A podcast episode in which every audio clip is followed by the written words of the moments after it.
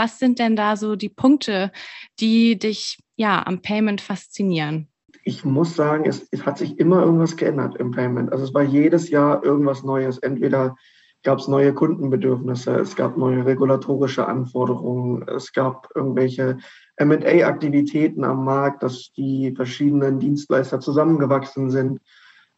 Und so wurde es eigentlich nie langweilig. Zwei bis drei Tage die Woche versuchen gemeinsam auf dem Campus von Otto zu sein. Und wir merken auch, dass äh, da vieles verloren gegangen ist in den letzten anderthalb Jahren und es echt Spaß macht, wieder gemeinsam an den Themen zu arbeiten und gemeinsam auch am Tag da Zeit zu verbringen. Dadurch, dass wir jetzt zum Marktplatz uns entwickeln und eigene Plattform werden und dadurch deutlich mehr andere Händler auch über unseren Marktplatz Waren verkaufen können, erhöht sich das Angebot sowohl in der Breite, aber auch in der, in der Tiefe deutlich aktuell. Herzlich willkommen zu den EHI Retail Insights. Mein Name ist Caroline Kölsch und ich spreche im Wechsel mit meiner Kollegin Caroline Martens in unserem Podcast mit Menschen aus der Handelsbranche. Uns interessiert, was die Menschen, die im Handel arbeiten, bewegt. Woran wird gerade gearbeitet? Was sind aktuelle Trends? Wie sieht die Zukunft des Handels aus? Und was sind die Pain Points? Dafür sprechen wir mit unseren Gästen über aktuelle Projekte.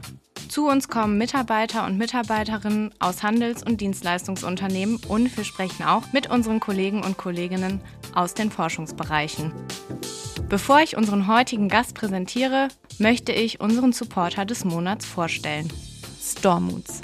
Das Team von Stormoods entwickelt wissenschaftsbasierte In-Store-Medienkonzepte in den Bereichen Digital Signage, In-Store-Radio und Sensorik. Die Stärken von Stormoods liegen in der intelligenten Vernetzung dieser Technologien und der Anbindung an bestehende Kundeninfrastruktur, wie zum Beispiel die Warenwirtschaft. Stormoods Gründer und Geschäftsführer Ivo Schirmer ist Ende Oktober auch zu Gast in unserem Podcast. Und wenn ihr mehr über den Ansatz von Stormoods und einige spannende Projekte erfahren möchtet, hört in die Podcast-Folge am besten rein. Den direkten Kontakt zu Stormoods findet ihr auch in unseren Show Notes. Heute spreche ich mit Lukas Zöke, Head of Corporate Development Payments in der neu gegründeten Payments Gesellschaft von Otto. Otto ist ein deutsches Handelsunternehmen, das am 17. August 1949 von Werner Otto als Werner Otto Versandhandel gegründet wurde. Ein Jahr später ist der erste damals 14-seitige Otto-Katalog erschienen, der Kundinnen ermöglicht hat, von zu Hause aus zu bestellen. Zu diesem Zeitpunkt konnte bereits mit der heute so beliebten Zahlart Kauf auf Rechnung bezahlt werden. Seit 1950 hat sich Otto als Unternehmen kontinuierlich weiterentwickelt. Das Sortiment wurde immer weiter ausgebaut, das Unternehmen ist expandiert und durch das Internet wurde ein neuer Vertriebskanal etabliert. Lukas ist seit 2019 bei Otto. Angefangen hat er innerhalb der Otto Group als Payment Manager und heute ist er Head of Corporate Development Payments in der neu gegründeten Payment Gesellschaft. Er ist wie viele andere aus der Branche eher per Zufall zum Payment gekommen. Gestartet hat alles mit einem Projekt an der Uni. Wie alles angefangen hat und was er heute genau macht, erzählt er in der heutigen Folge. Ja, lieber Lukas, schön, dass du heute da bist. Moin liebe Caro. Ich hoffe, dir geht's gut. Ja, geht gut soweit, danke. Bei dir? Ja, perfekt. Ähm, ja, wir hören uns heute mal auf einer anderen Plattform und zwar über Audio. Ähm, ich würde sagen, wir sind ja so Omnichannel unterwegs. Ich glaube, wir haben uns ja auf einer stationären Veranstaltung kennengelernt und waren jetzt so die letzten Wochen digital in Kontakt über die diversen Plattformen, Mail, Teams, wie auch immer. Und ähm, ja, nun via Audio und äh, du bist zu Gast bei unserem Podcast, den EHI Retail Insights. ja, vielen Dank für die Einladung. Ja, und äh, wie ich sehe, du bist äh, im Homeoffice. Wie ist denn so bei euch im Moment äh, die Lage? Bist du eher zu Hause oder äh, auch mal im Büro? Also das ändert sich tatsächlich gerade. Wir waren sehr lange noch sehr konsequent im Homeoffice, ähm, sind jetzt aber in eine Zwischenphase gestartet, wo die Teams eigenständig entscheiden dürfen, wann und an welchen Tagen sie im Büro sind. Ähm, bei mir im Team ist es so, dass wir zwei bis drei Tage die Woche versuchen, gemeinsam auf dem Campus von Otto zu sein Und wir merken auch, dass äh, da vieles verloren gegangen ist in den letzten anderthalb Jahren und es echt Spaß macht, wieder gemeinsam an den Themen zu arbeiten und gemeinsam auch am Tag da Zeit zu verbringen. Ja, das kann ich nur bestätigen. Und äh, wie war das denn so, als du im Homeoffice warst? Da hast du wahrscheinlich auch ordentlich äh, online geshoppt.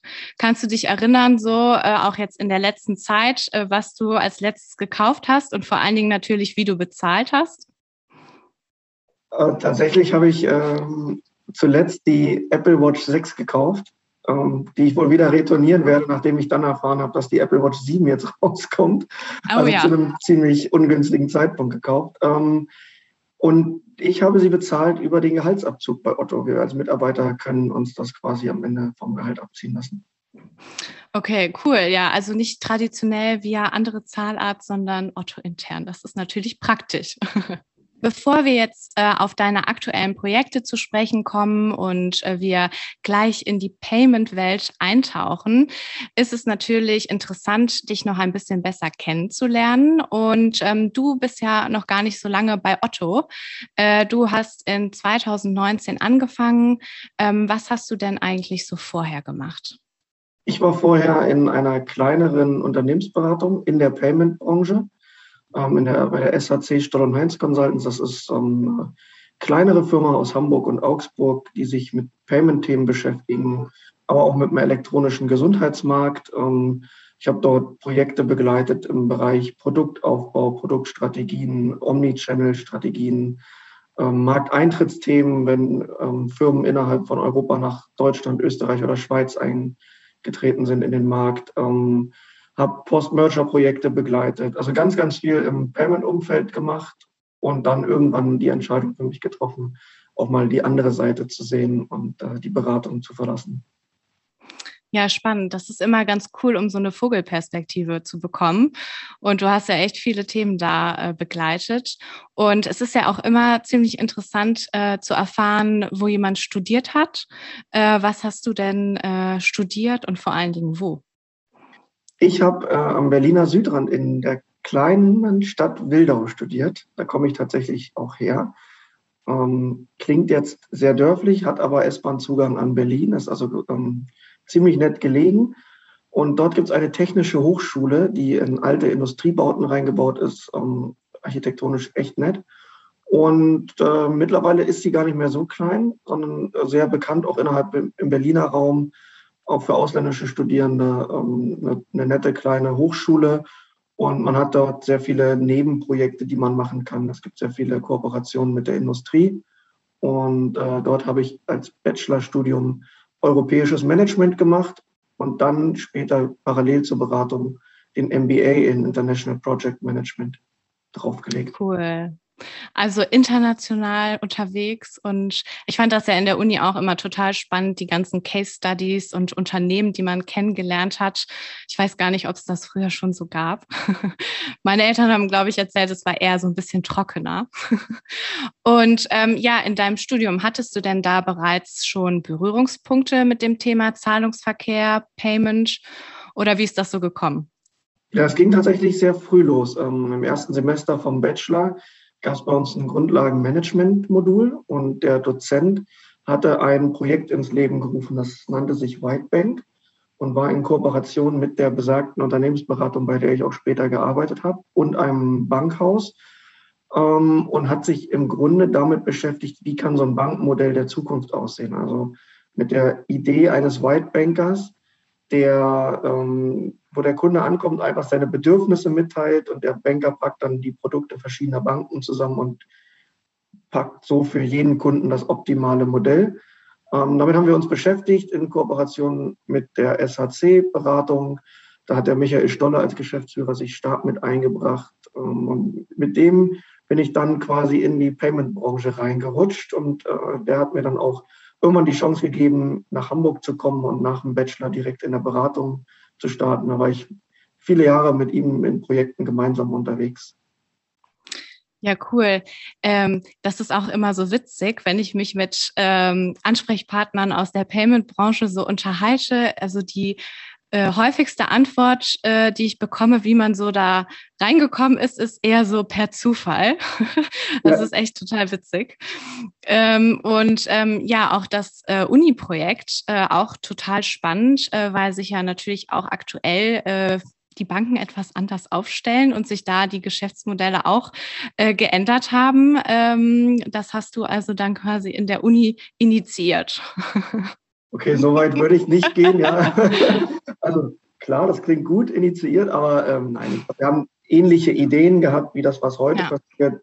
Die waren natürlich nicht so weitreichend, aber vom Grundsatzmodell haben wir uns schon sowas vorgestellt, wie es heute eine Check24 mit ihrer Vollbanklizenz macht. Ähm, dass man verschiedene Konten anbieten kann, dass man verschiedene Kartenmodelle anbieten kann, dass man verschiedene Versicherungsmodelle ähm, anbietet. Also all das, was heutige Vergleichsplattformen anbieten, waren, waren so diese Gedanken, mit denen wir uns beschäftigt haben. Ja, ja, man merkt schon so richtig, dass du dich mit dem Thema schon lange beschäftigst und äh, man merkt auch, ähm, ja, dass du auch eine gewisse Faszination für das Thema hast. Ähm, was sind denn da so die Punkte, die dich ja am Payment faszinieren? Also lange beschäftigen auf jeden Fall. Ich glaube, es sind jetzt bald neun Jahre. Ähm, und ich muss sagen, es, es, hat sich immer irgendwas geändert im Payment. Also es war jedes Jahr irgendwas Neues. Entweder gab es neue Kundenbedürfnisse, es gab neue regulatorische Anforderungen, es gab irgendwelche MA-Aktivitäten am Markt, dass die verschiedenen Dienstleister zusammengewachsen sind. Und so wurde es eigentlich nie langweilig. Und was ich besonders spannend fand, wir haben uns damals nach dem Bachelor, als ich nach Hamburg gekommen bin, schon mit Konzepten rund um Mobile Payment beschäftigt. Ähm, analog damals auch zur Otto Group, die damals Herr Japital gegründet hat, haben wir in der Beratung auch ähnliche Konzepte uns überlegt. Und es ist nicht so richtig geflogen. Also innerhalb der Otto Group ist Japital nicht geflogen. Die Konzepte, die wir uns in der Beratung überlegt haben, kamen nicht so richtig gut an. Und jetzt merkt man plötzlich, Jahre später, in der Corona-Krise bezahlt jeder plötzlich äh, per Tab und mit seinem Handy. Und das finde ich irgendwie spannend, wie, wie lange die Dinge manchmal brauchen, wie schnell dann aber doch auch wieder Veränderungen stattfinden in dem Markt. Ja, ja, das sehe ich auch. Wir begleiten das ja beim EHI auch mit und das kann ich echt nur bestätigen. Ähm, durch Corona konnte man echt einen richtigen Push äh, in dem Bereich sehen. Ähm, ja, Bevor wir mit dem Thema Payment bei Otto loslegen, habe ich auch noch ein paar Entweder-Oder-Fragen für dich vorbereitet. Und ähm, du kannst dann schnell und intuitiv einen Begriff sagen, der eher auf dich zutrifft. Das Ganze machen wir, um dich noch ein bisschen besser kennenzulernen. Äh, genau, dann würde ich sagen, wir starten. Ist es Kaffee oder Tee? Kaffee. Ist bei mir auch so. Wie viele Tassen am Tag? Erfolgreich reduziert auf drei, ähm, aber vorher war es schon viel. okay. Ja, bei mir sieht es ähnlich aus. Dann zweite Frage: Online-Shopping oder Einkaufen stationär? Online-Shopping. Sehr gut. Dann Frage Nummer drei: Bar oder Karte? Karte. Ja, Generation Y würde ich sagen. Kann ich mich auch klar. nur anschließen.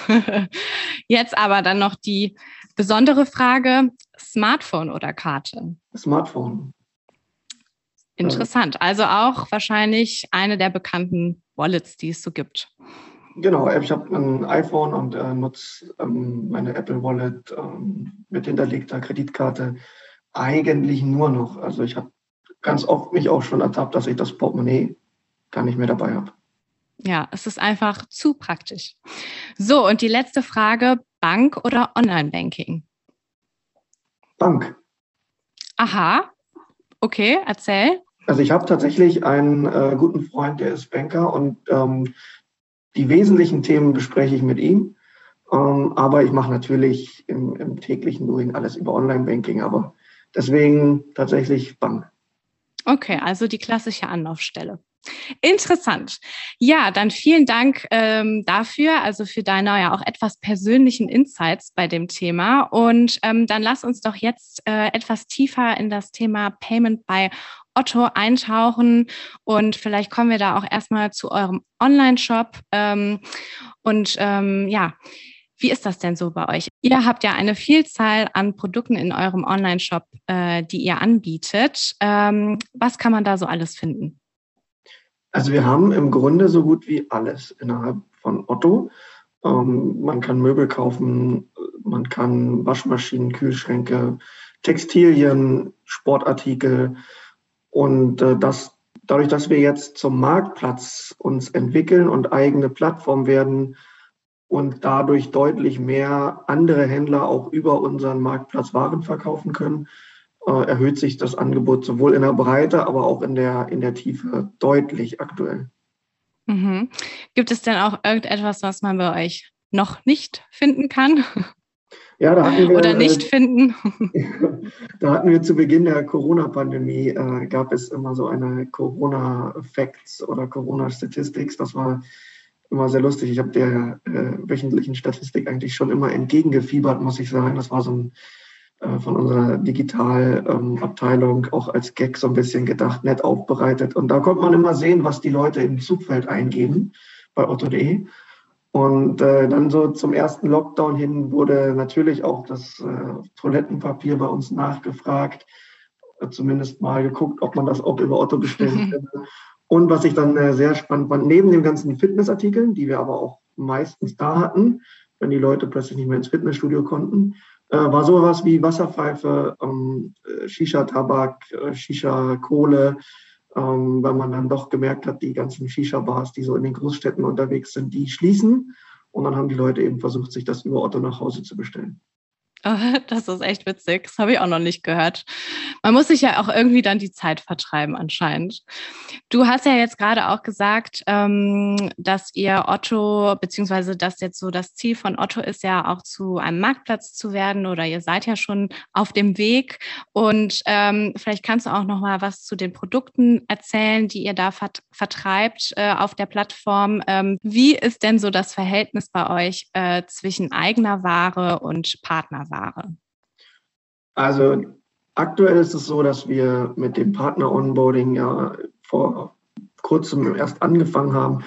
Wir haben aber schon sehr erfolgreich ähm, 3000 äh, Partner ongeboardet und äh, die Waren der Partner werden schon aktiv bei uns verkauft. Im Verhältnis zu dem, was wir über Otto eigenen äh, Warenverkauf machen, ist es natürlich noch deutlich geringer aber es ist stetig wachsend und das Ziel ist es durchaus, da ein äh, ausgewogeneres Verhältnis als aktuell hinzubekommen. Das ist ja auch der strategische Grund gewesen, zu sagen, wenn Otto als Marktplatz weiter skalieren möchte, dann müssen auch Partner oder Händler ähm, über Otto Waren verkaufen können, die eigentlich nicht zur Otto Group gehören. Okay. Und vielleicht kannst du auch noch kurz was zu euren Zahlarten äh, im Online-Shop sagen. Was bietet ihr da den Kunden so an? Also bei Otto bieten wir neben dem Rechnungs- und Ratenkauf, den wir ja schon seit Jahrzehnten äh, sehr erfolgreich selbst betreiben mit einem eigenen Kreditmanagement, ähm, auch Direktzahlarten an, wie die Kreditkarte, ähm, PayPal, PayDirect. Und äh, ansonsten gibt es für den Kunden immer noch die Möglichkeit, auf per Vorkasse zu bezahlen. Okay, also einen breiten Mix bietet ihr an. Das finde ich persönlich auch aus Kundensicht äh, immer auch am attraktivsten, weil also ich habe zwar auch immer so meine favorisierten Zahlarten, aber je nach Situation entscheidet man sich dann doch nochmal für was anderes, je nach Shop oder auch Warenkategorie, die man kauft. Ähm, ja, sehr spannend. Ja, du hast ja ähm, bei Otto ähm, als Payment Manager angefangen und äh, jetzt aktuell bist du Head of Corporate Development Payments bei eurer neuen Payment-Gesellschaft. Das war ja im letzten Jahr auch ordentlich in den Medien und darüber wollen wir heute natürlich auch sprechen. Ähm, vielleicht kannst du unseren Zuhörern und Zuhörerinnen mal erklären, was denn genau eine Payment-Gesellschaft ist. Klar, gerne. Also in dem Moment, wo Otto sich entschieden hat, eine, eine Plattform aufzubauen und Marktplatz zu werden, wo dritte Händler ihre Waren verkaufen dürfen. In dem Moment war klar, dass wir das, was wir seit Jahren erfolgreich machen, das eigene Rechnungs- und Ratengeschäft durchzuführen, nicht mehr so weitermachen dürfen, wie wir es bis jetzt machen. Hintergrund ist, dass wir, solange wir eigene Waren verkaufen von Otto, oder über Otto ähm, dürfen wir das ohne eine Lizenz. In dem Moment, wo wir das Geld der Händler für einen kurzen Moment bei uns aufnehmen und dann an den Händler ausschütten, braucht es eben innerhalb von Deutschland eine Lizenz für einen Zahlungsdienst. Und da gibt es verschiedene Ausbaustufen für diese Lizenzen von ganz kleinen Lizenzen bis hoch zur Vollbank. Und in dem Moment war klar, wir müssen bei Otto eine Überlegung angehen, wie wollen wir uns zukünftig aufstellen, sodass wir auch den Rechnungsratenkauf für Händler selber anbieten können? Oder wollen wir das überhaupt? Dann gab es ein relativ intensives Strategieprojekt, wo alle verschiedenen Optionen, die es so gibt, ähm, wir bieten zwei Checkouts an für Händlerwaren und für Otto eigene Waren. Aus Kundensicht natürlich absolutes No-Go, wenn man sich überlegt, man macht einen gemischten Warenkorb und müsste zweimal auschecken. Das wäre ja absurd. Ähm, man kauft sich eine Dienstleistung ein vom Markt. Es gibt ja diverse Anbieter, die diese Dienstleistung auch als äh, White Label anbieten. Oder baut man eben eine eigene Gesellschaft auf? Wenn ja, wie groß wird die Gesellschaft? Baut man eine kleine Gesellschaft, die nur die Lizenz bekommt und den regulatorischen Rahmen bietet? Oder wird auch innerhalb der Gesellschaft das Produkt gebaut, die Technologie weiterentwickelt? Dann wird sie natürlich schon deutlich größer. Und so haben wir viel überlegt innerhalb des äh, Konzerns, auch was das Beste wäre. Und man hat sich dann entschieden, man, man gründet eine Gesellschaft aus, ähm, die, mit der man bei der BaFin vorstellig wird. Und der BaFin erzählt, was man mit dieser Gesellschaft vorhat, nämlich den Rechnungsratenkauf und alle anderen Zahlungsdienste für den Otto-Marktplatz zu erbringen.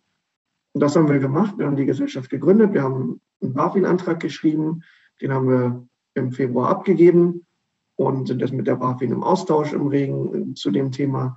Wir haben jetzt ähm, vor ja, 15 Tagen den Betriebsteilübergang von Otto in die neue Payment Entwicklungsgesellschaft, so heißt sie aktuell, als Projektname ähm, erfolgreich vollzogen. Und hoffentlich kriegen wir dann innerhalb des nächsten halben Jahr, Jahres dann die Lizenz und dann werden wir uns hoffentlich zukünftig auch Otto Payments dann nennen dürfen. Ja, spannend. Das ist ja auch echt ein Riesenprojekt. Ähm, Nochmal kurz, um auf das auch zurückzukommen, was du gerade gesagt hast. Du hast ja die Buy Now, Pay Later Produkte angesprochen, also Rechnungskauf, Ratenkauf. Das sind ja im E-Commerce auch sehr wichtige Zahlarten, ähm, die auch bei vielen anderen Handelsunternehmen ähm, ja für ordentlich Umsatz sorgen und auch natürlich zu, also beziehungsweise vor allen Dingen natürlich der Rechnungskauf zählt ja zu der beliebtesten Zahlart äh, in Deutschland. Das belegen ja auch diverse Studien, die wir beim EHI äh, veröffentlichen. Ähm, das ist wahrscheinlich dann auch nochmal ein Grund äh, für euch auch zu sagen, dass man diese Dienste dann selber auch dann abwickelt, oder? Absolut. Ähm wir sind in dem Bereich natürlich mit einer gewissen Größe, die Otto ja hat, ähm, schon so, dass wir uns nicht an der Stelle von Dienstleistern in irgendeiner Form strategisch abhängig machen wollen. Und äh, das war bei dieser, machen wir es selber oder kaufen wir uns was ein, Entscheidung natürlich eine der wesentlichen Treiber. Wollen wir uns mit einem Dienstleister zusammen ein Konstrukt überlegen, wie wir es abbilden können? Oder behalten wir die strategische Unabhängigkeit ähm, und, und bauen alles das, wo wir selber an der Wertschöpfungskette wissen, dass wir gut sind selbst und kaufen uns eben dann eher Dienstleistungen dazu. Und das ist im Grunde die, der strategische Weg, für den wir uns entschieden haben. Wir machen alles das, wo wir wissen, das ist unsere Kernkompetenz, unsere Stärke seit Jahrzehnten innerhalb der Gesellschaft selbst und kooperieren mit Dienstleistern vom Markt an der Stelle, wo wir sagen, das ist nicht Teil, der Kern unserer Wertschöpfungskette. Und so ja. haben wir irgendwie so einen Weg gefunden aus Kooperation, ähm, aber eben auch aus äh, Eigenständigkeit und ähm, glauben damit in Zukunft gut zu fahren.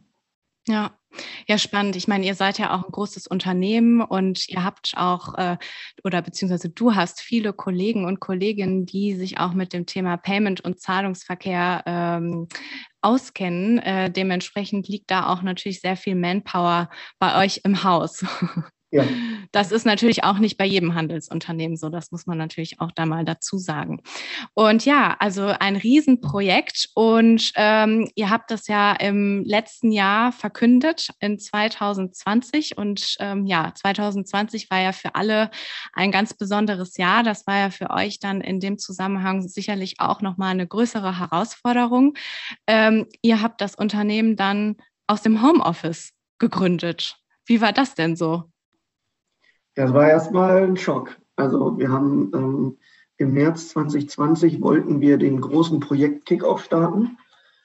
Wir hatten alles geplant, einen Veranstaltungsraum gebucht, wo alle damals 100 Kolleginnen, die Teil des Projektes werden sollten, eingeladen waren. Es war über Wochen, Monate war dieser Termin festgesetzt. Der Bereichsvorstand war, wollte dabei sein und ähm, eine Antrittsrede zum Projekt halten die Agenda stand, äh, die Location stand, Catering stand. Es sollte wirklich ein Einschwören auf die kommende Zeit werden, wie man es vor Corona auch noch kannte, wenn man so ein großes Projekt startet. Ein klassischer Projekt-Kickoff. Ähm, und dann wurde das immer, immer knapper, immer brenzliger. Dann gab es tatsächlich, ich glaube, ein oder zwei Wochen vorher dann die Ansage, dass es ein Präsenzmeeting in der Größe nicht geben darf. Und dann waren wir wirklich in der Woche des Kickoffs so weit zu sagen, müssen wir jetzt den Kickoff verschieben. Das wusste ja auch zu dem Zeitpunkt keiner.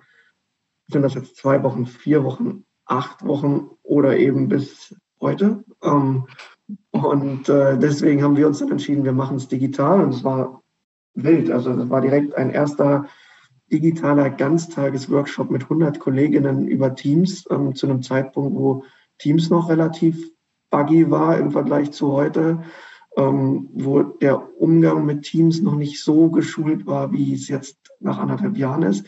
Und trotzdem hat es geklappt. Es ist ein Projektspirit entstanden. Es haben alle mitgezogen. Wir haben alle Meilensteine bis jetzt erreicht, die wir uns gesetzt haben. Ähm, und man merkt, es geht trotzdem. Aber, und das merkt man jetzt, je, je öfter man wieder zum Campus zurückkommt, man merkt dann auch, was auf der Strecke geblieben ist. So dieses, gemeinsam mal einen Kaffee trinken und mal abseits des Schreibtisches über die Themen reden. Mal über Themen reden, ohne sich dafür in einem virtuellen Meeting treffen zu müssen. Ähm, diese kleinen, schnellen Abstimmungsrunden, das ist schon verloren gegangen. Ja, das kann ich mir vorstellen. Aber ich finde das also wirklich total beeindruckend. Einmal von der inhaltlichen Seite und dann von allem anderen, was dazugehört hat. Äh, viel Disziplin, bestimmt auch sehr viel Arbeit äh, und äh, auch natürlich Geduld. Ähm, ja, mega spannend. Ähm, wenn wir jetzt so in die Zukunft blicken, äh, was hast du so für eine Vision für dieses Projekt? Erstmal natürlich, dass wir die Lizenz bekommen.